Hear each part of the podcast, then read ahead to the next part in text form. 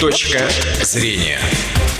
Добрый день, в студии Елена Журавлева. Вы слушаете программу «Точка зрения». Проблема бродячих животных в нашем городе стоит уже довольно давно.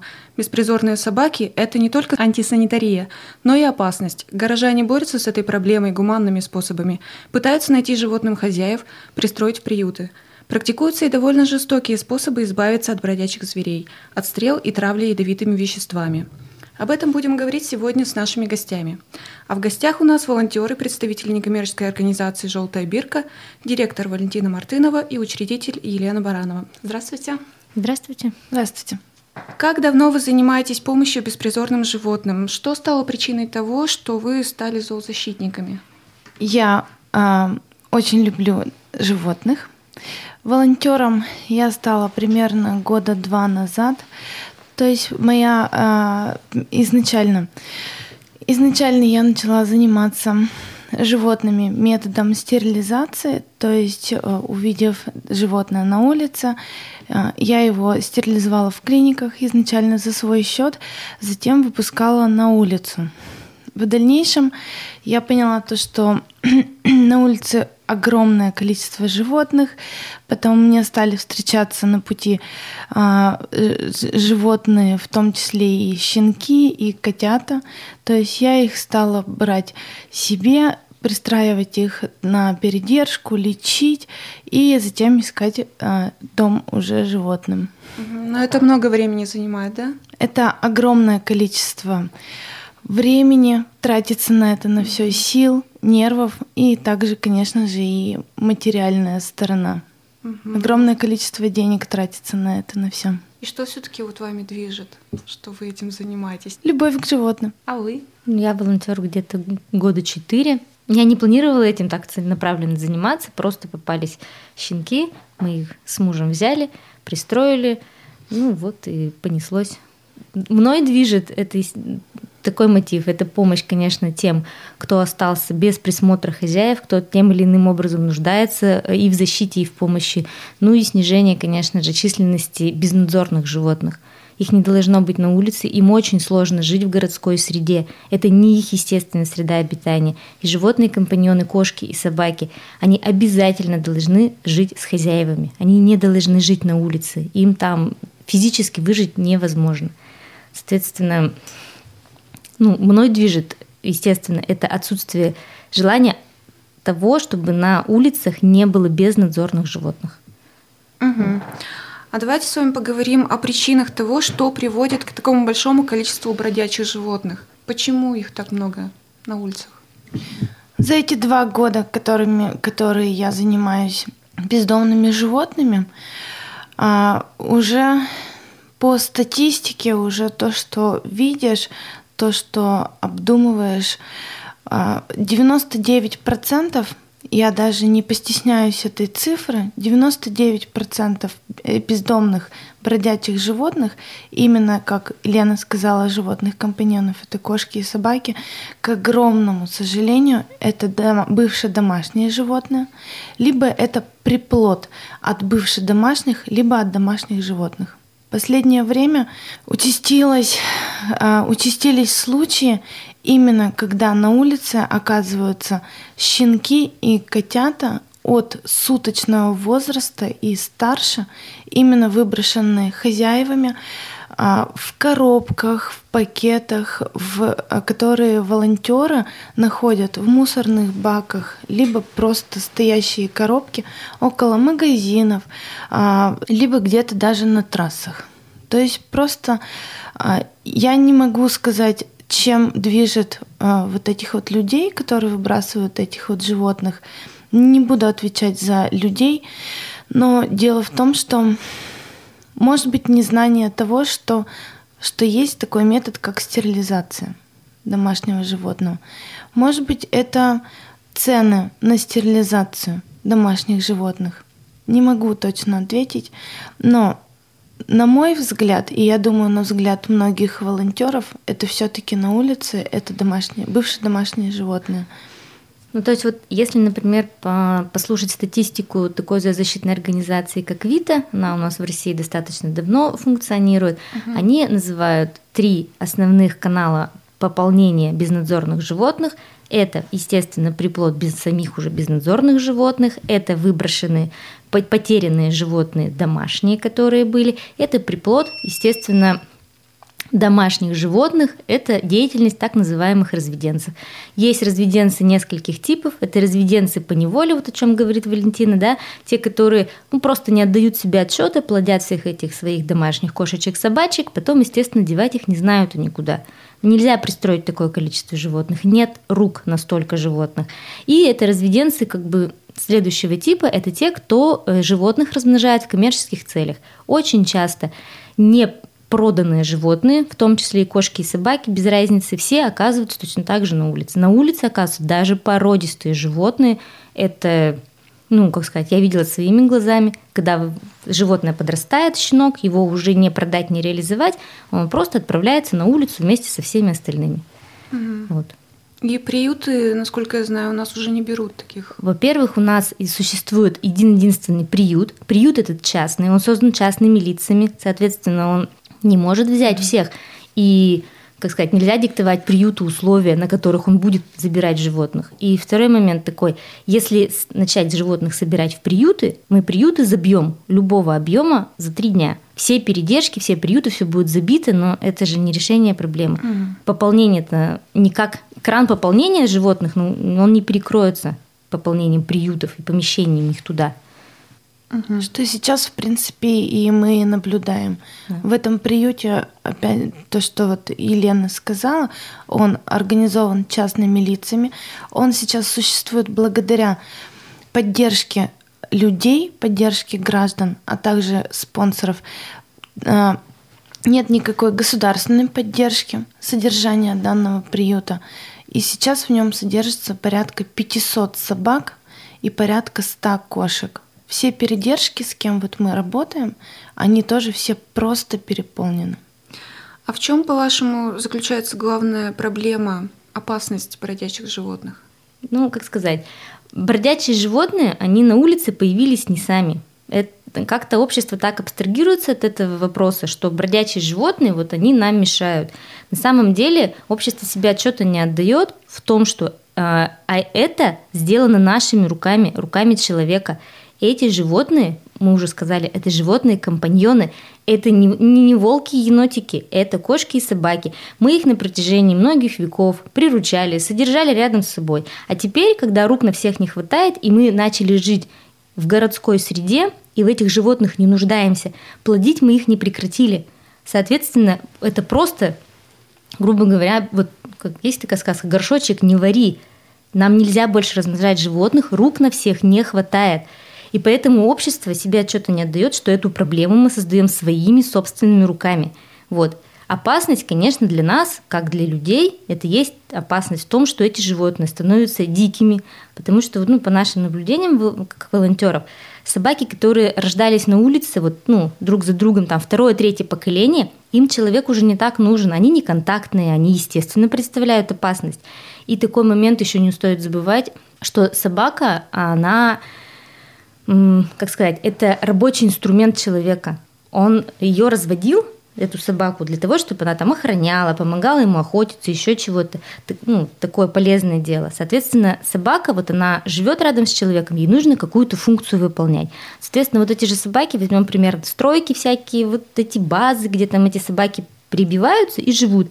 Почему они такие агрессивные? Они нашли там для себя источник жизни – это пропитание, какое-то убежище, поэтому они так агрессивно охраняют это. Вот. Поэтому, конечно, все бродячие стаи, которые вот так вот дичают, конечно, они представляют опасность для людей. Это однозначно мы, как сказать, не в розовых очках-то. Волонтеры находимся, мы прекрасно понимаем, что бродячие животные могут представлять опасность для людей. Это нападение, соответственно, это болезни. Э, животные, собаки в частности, да, которые вот живут на окраинах города, еще где-то, они могут контактировать с дикими животными, теми же ежами, лисами, еще чем, ну, таким вот. И они могут стать разносчиками инфекций, бешенства того же самого. Это тоже опасность никто не отменял. Вот, но в то же время перекладывать на них, то есть как на животных, да, ответственность за то, что они представляют для нас опасность, это как-то неправильно, на наш взгляд. Угу. А расскажите о вашей организации, как появилась идея ее создания?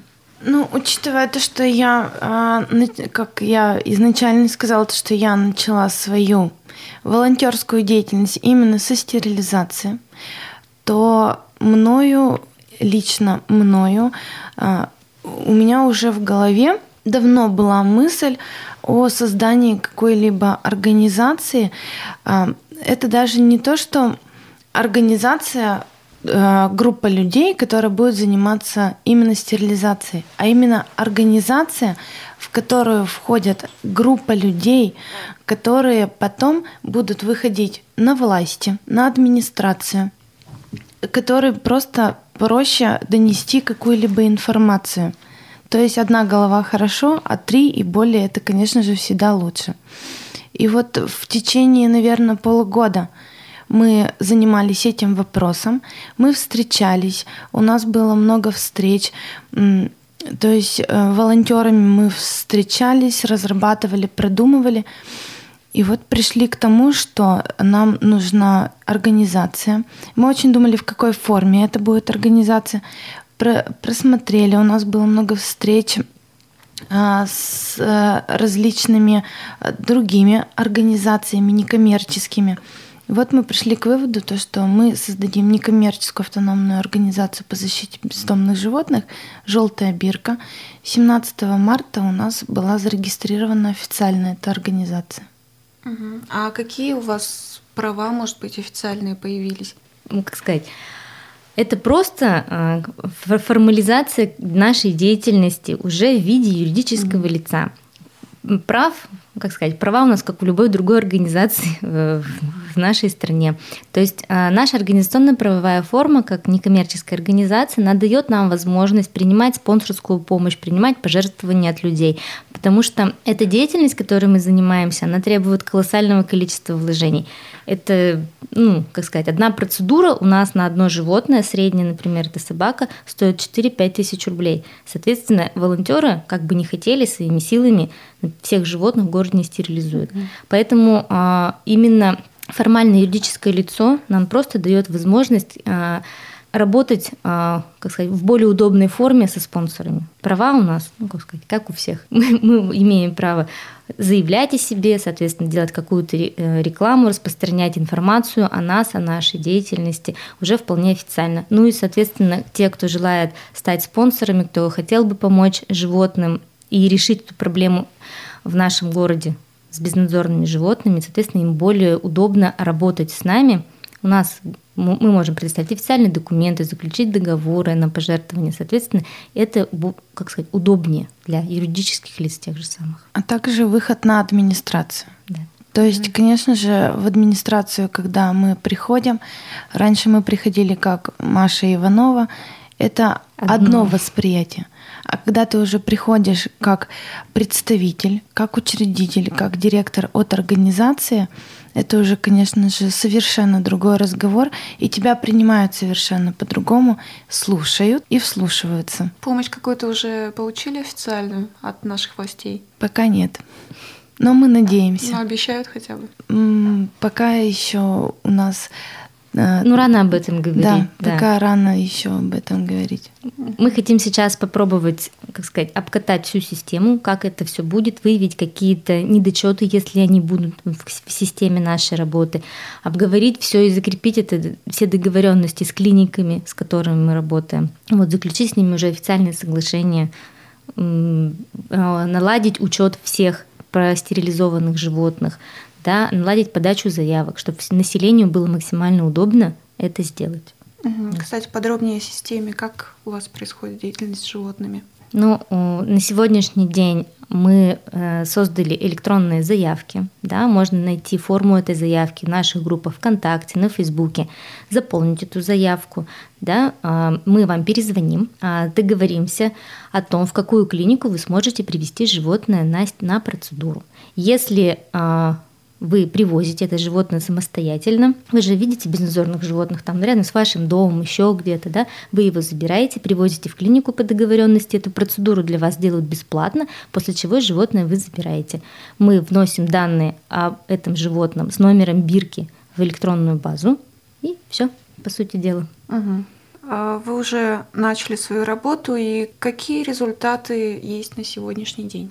На сегодняшний день у нас за, получается, недели две. Три. Три. Две-три недели нашей деятельности, как вот у нас существует электронная форма заявки. У нас уже простерилизовано порядка 10 собак и 4-5 кошек. Мы получили где-то 30 заявок уже от людей. Вот так вот по журналу я смотрю, 30 заявок мы получили.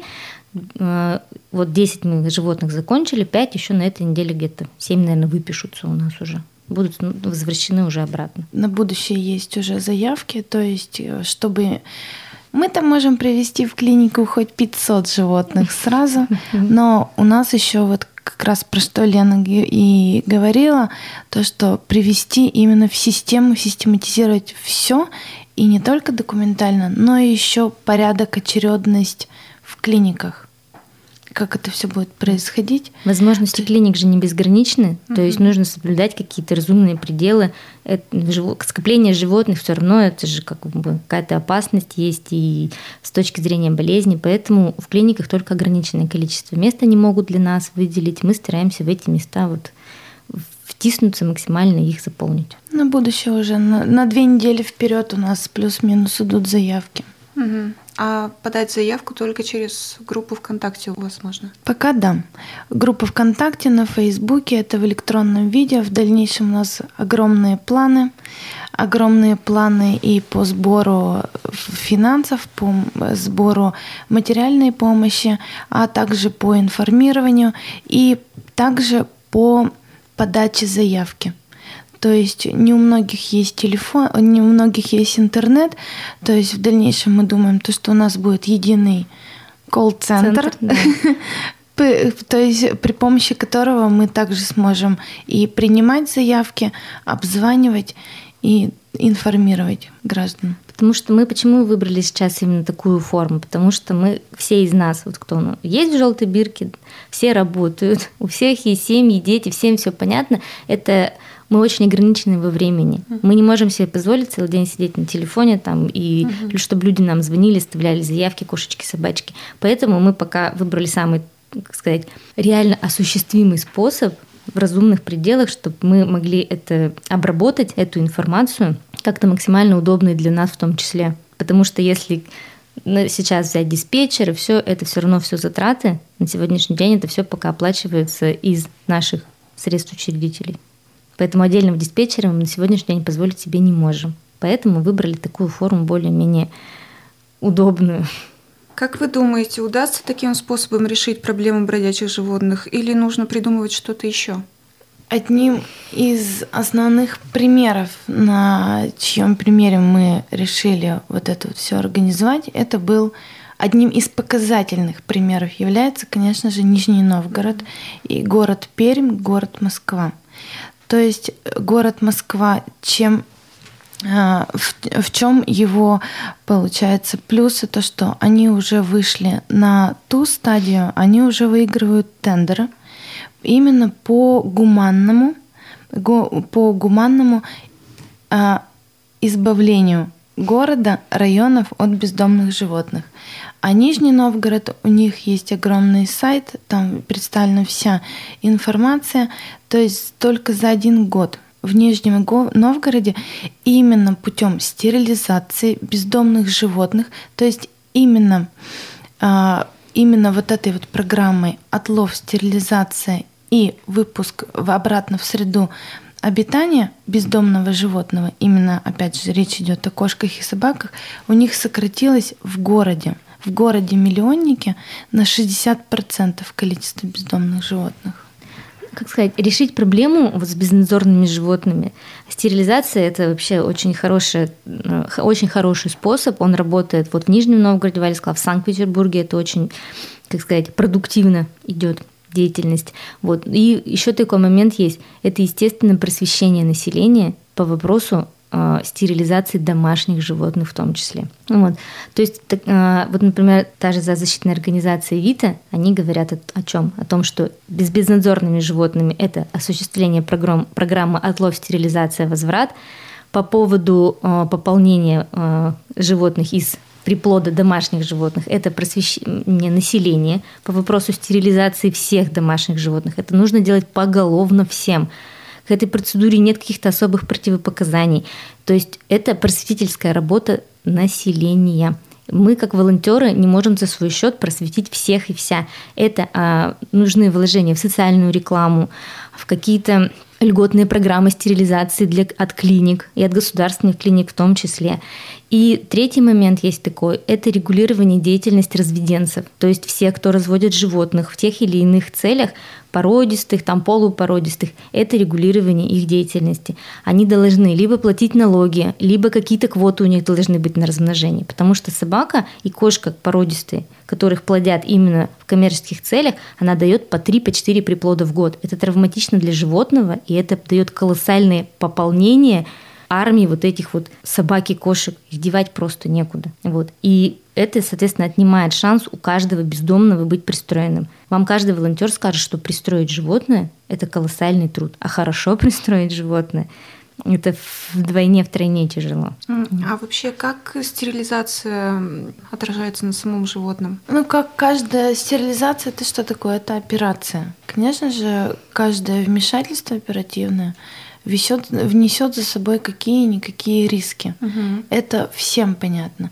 Это понятно то, что мы стерилизуем бездомное животное. А что такое бездомное животное? Это и инфекция, и глисты, и ослабленный в целом э, организм. Но почему мы выбрали именно вот этот вот наш способ? А, то есть мы отлавливаем животное, везем его в клинику. В клинике у нас обязательно, что у нас прописано будет в соглашении с клиниками, это обязательный осмотр, который включает в себя общий осмотр собаки, кошки, измерение температуры. Если все в порядке, то есть, грубо говоря, клинически здоровое животное у нас оперируется, и после операции мы его не выпускаем обратно в среду обитания, потому что это тоже так же. Мы не знаем, что могло повлечь за собой, что могла повлечь за собой операция, как это идет животное, акклиматизируется после данной операции. То есть мы передерживаем в клинике примерно 10, 10 дней. 10 дней. В течение 10 дней собака, кошка находится под присмотром врачей. Она осматривается ежедневно врачами, осматриваются послеоперационные швы. И так, а на десятый день, на десятый день после стерилизации, а, это также прописано все в литературе. На десятый день мы ставим вакцину против бешенства данному животному, собакам. И потом выпускаем. Да. А если говорить, в принципе, о самой стерилизации для животного, то, конечно, это для животного это положительный момент. Если говорить о домашнем животном, например, то это продлевание жизни, потому что если вы не реализуете репродуктивную функцию, то есть животное, кошка или собака, они находятся там регулярно в охоте, да, ну, то есть, как бы, естественно, у них половой инстинкт, он же никуда не девается, на нижние люди, они не могут себя в руках держать. Вот это болезни э, мочеполовой системы для них. Да? Я вот не ветеринар, не биолог, да, я просто говорю по своему опыту. Угу. Если животное не реализует свой, свой вот этот вот инстинкт, соответственно, это ложная беременность у собак. Это тяжело, тяжело для них, да, они там не едят, не пьют, могут погибнуть, еще что-то. Ну и животное, конечно, становится спокойнее, да, это меньше риск там всяких побегам кобели проявляет меньше агрессии. Если это сделать, например, в раннем возрасте, более-менее пораньше, да, пока еще не сформировался характер у собаки такой, привычки не сформировались, соответственно, можно снизить и агрессию у него. Это э, снижение риска рака простаты, рака яичников у собак у кобелей, я имею в виду. У сук, соответственно, это снижение риска э, тех же опухолей, еще там чего-то тоже в мочеполовой системе. Вот. Одной а, из моего личного примера, одной из первых кошек, которую я подобрала с улицы. То есть это была кошка истощенная, выброшенная хозяевами. Я ее пожалела, подобрала, хотела ее пристроить. В дальнейшем я ее оставила для себя. В течение двух недель, как она у меня жила дома, я наблюдала за ней. Я не понимала, что с кошкой происходит. Она просто вела себя агрессивно она просто постоянно мяукала, не давала себя трогать. То есть примерно через 2-3 недели, когда я записалась на стерилизацию, то есть это было около двух лет назад, я записалась в одну из клиник нашего города. После операции доктор вышел просто, просто не понимая, он не знал, откуда у меня эта кошка, и не понимая, как можно было допустить и запустить животное до такого состояния. То есть матка у кошки была увеличена раз, наверное, в 50. Не соврать. И вот эта увеличенная матка, она причиняла боль, она причиняла дискомфорт кошке. Угу. Из-за того, что она была в охоте постоянно, а, то есть примерно в охоте они бывают кошки очень часто, там ну, порядка раз каждый, в три месяца, да, да, раза в три, бывает даже и чаще в охоте.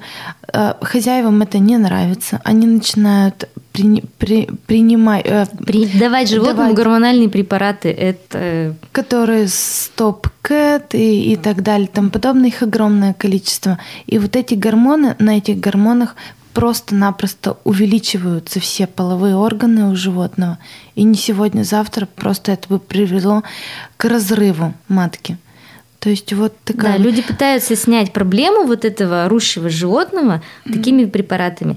Это очень опасно для животного. Это влечет, вот как сказала Валя, да, увеличение там вот органов. Э, вот у кошек это часто бывают всякие с грудью проблемы, ну не с грудью, с их как бы... Маститы. Да, маститы, вот все болезни, да, и, угу. соответственно, раковые какие-то вот такие вот уже проявления, когда регулярно животному вот такое даете, во-первых, ему это тяжело, сами попейте гормоны, это трудно, это, для них это тоже так же тяжело. И люди вот таким способом, негуманным на самом деле, пытаются решить свои, они свое неудобство убирают этим, свое, не, не кошачье. Кошачье неудобство можно убрать одним единственным образом – сводить животное на стерилизацию снять розовые очки, сказать себе, да, действительно, это неприятная процедура для животного, но это его спокойная жизнь и ваша в том числе на всю оставшуюся, на все оставшееся время, что оно будет с вами. Угу. Ну что ж, спасибо за интересный разговор. Желаю вам успехов в вашем действительно нелегком деле. Это была программа «Точка зрения». Выпуск провела Елена Журавлева. У нас в гостях были представители некоммерческой организации «Желтая бирка» Валентина Мартынова и Елена Баранова. Счастливого дня. Спасибо. Спасибо. Спасибо. Точка зрения.